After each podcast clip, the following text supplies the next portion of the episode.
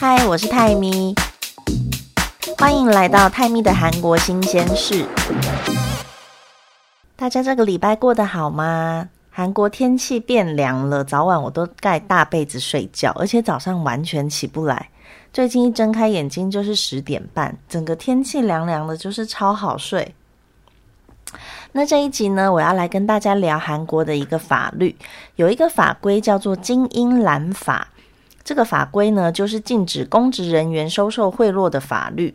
那它的原名叫做《禁收不当请托和财务相关法》，听起来有点复杂哈。那二零一二年时，当时担任国民权益委员会委员长的金英兰，他推动了这个法案。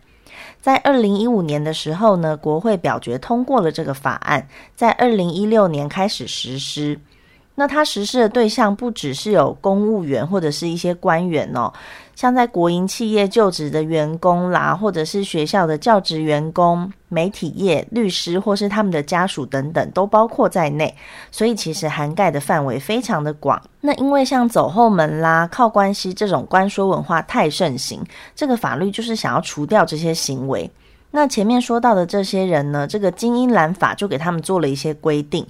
那规定的话，就是比如说被人家请客，不能超过三万韩币，三万韩币大概台币七百五十。所谓的请客，不管是吃饭啦、吃点心啦、喝咖啡、喝酒、喝饮料，都一样，都不能超过这个金额。那像金钱或是食物以外的礼物，是不可以超过价值五万韩币的。这个五万韩币大概台币一千两百二十元。农产，然后畜产、水产这种特产品的礼物呢，价值不可以超过十万韩币。另外，如果说红包、白包这种，或者是花环，因为像韩国，呃，就是有人办丧事的时候会送花环，这种加起来不能收超过十万韩币。那十万韩币也就是台币的两千五百块。不过呢，你可以分开来送，比如说你可以给人家。五万块的白包，再加上五万块的花环。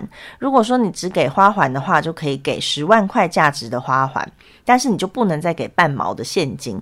这是一般状况下会被视为不正当请托的金额。听起来是不是有点复杂？我之后会再补充到我的部落格里面。大家如果有兴趣，可以去看文字版的。那如果说你收的钱跟你的职务有关系的话，不管多少钱都不能收。比如说，就是什么外包厂商给你。钱，那那个钱不管多少，你就是不可以，因为他是，就是你们两个是有职务利益上的关系，所以就是半毛都不可以收。像阿仔的朋友说，他小孩小时候啊，每逢教师节或是中秋节、过年这种，都要送礼物给老师，不送礼的话，老师就会忽略他的小孩子。送礼就要送的好，送的巧，送的讨喜。他就是说，每次小孩才国小，哦，就是要一直想说，诶，到底要送老师什么东西，不会让老师觉得太过分，然后又。可以送到老师的心坎里，这样。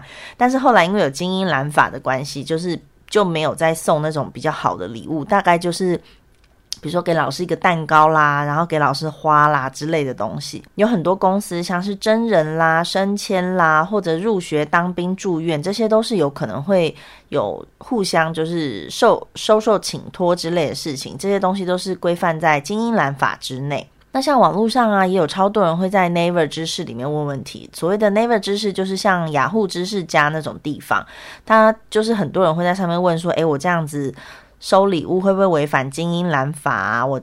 就是我是学生啦，我要送老师礼物，会不会被抓啊什么的？在法规上感觉还蛮复杂的。那我就找了几个网络上的例子要来分享给大家。像有一个未成年的高中生呐，他就说：“诶，我想要送礼物给我的国中老师来感谢他，这样子是不是会违法？”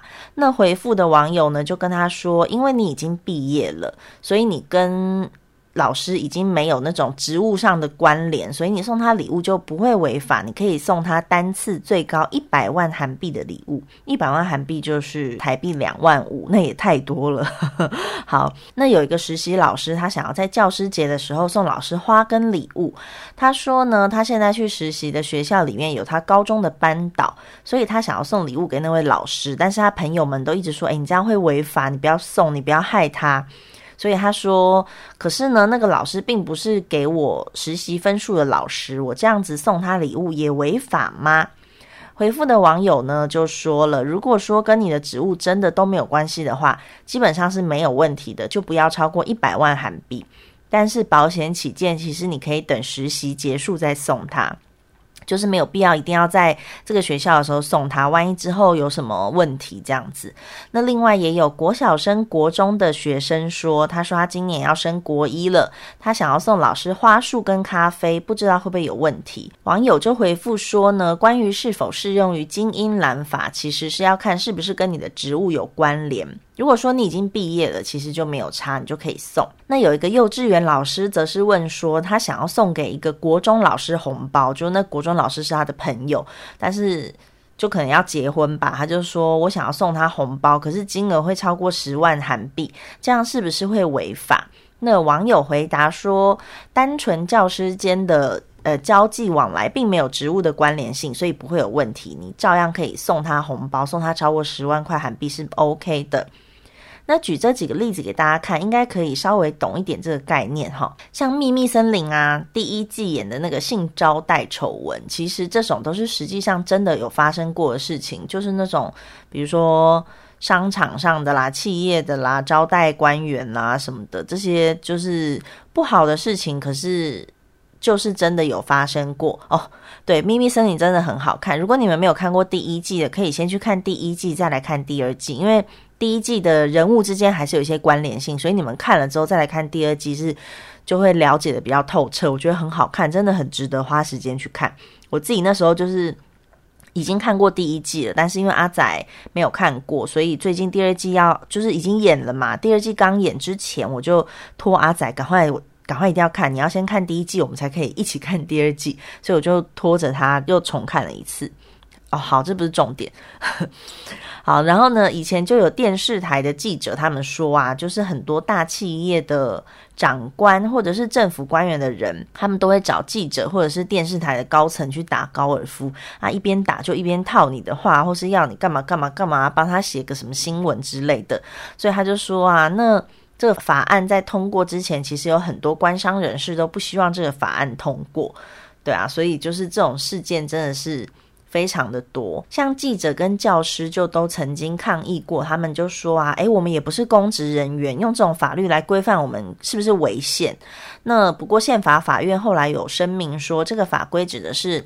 跟公众有关的工作，并不是单指公职人员，所以像教师啦、记者这些，其实也同样都涵盖在内，因为这些都是跟公众有关的工作，所以最后判定并没有违宪，这些人一样是要遵守这个精英蓝法。不过呢，之前有一些餐饮业啦，跟那种特产品、农产品、水产品这种行业的人，他们就抗议说：“哎，有了这个法案以后，我们产品的销量整个大幅下降。”因为像平常啊招待人的话，就是很多很多人都会找去很好吃的餐厅吃饭。像你们看那种韩剧，可能都会去吃生生鱼片，吃那种很豪华的日式定食啦，什么韩牛啦之类的。他们就在讲说，现在法案通过后。就是只能点一些比较便宜的。那以前会送礼，都是送韩牛礼盒啦、高级水果礼盒啦，或者是生鲜类礼盒什么的。可是有这个规定之后呢，特产品的销售量自然就会下降。所以这些农民啦、渔民啊，就是他们就表示说有很受到很大的影响。这样，而且那时候法案刚出来的时候，有一些餐厅哦，他们还会开开发精英蓝菜单，就是保证我们的价格非常的。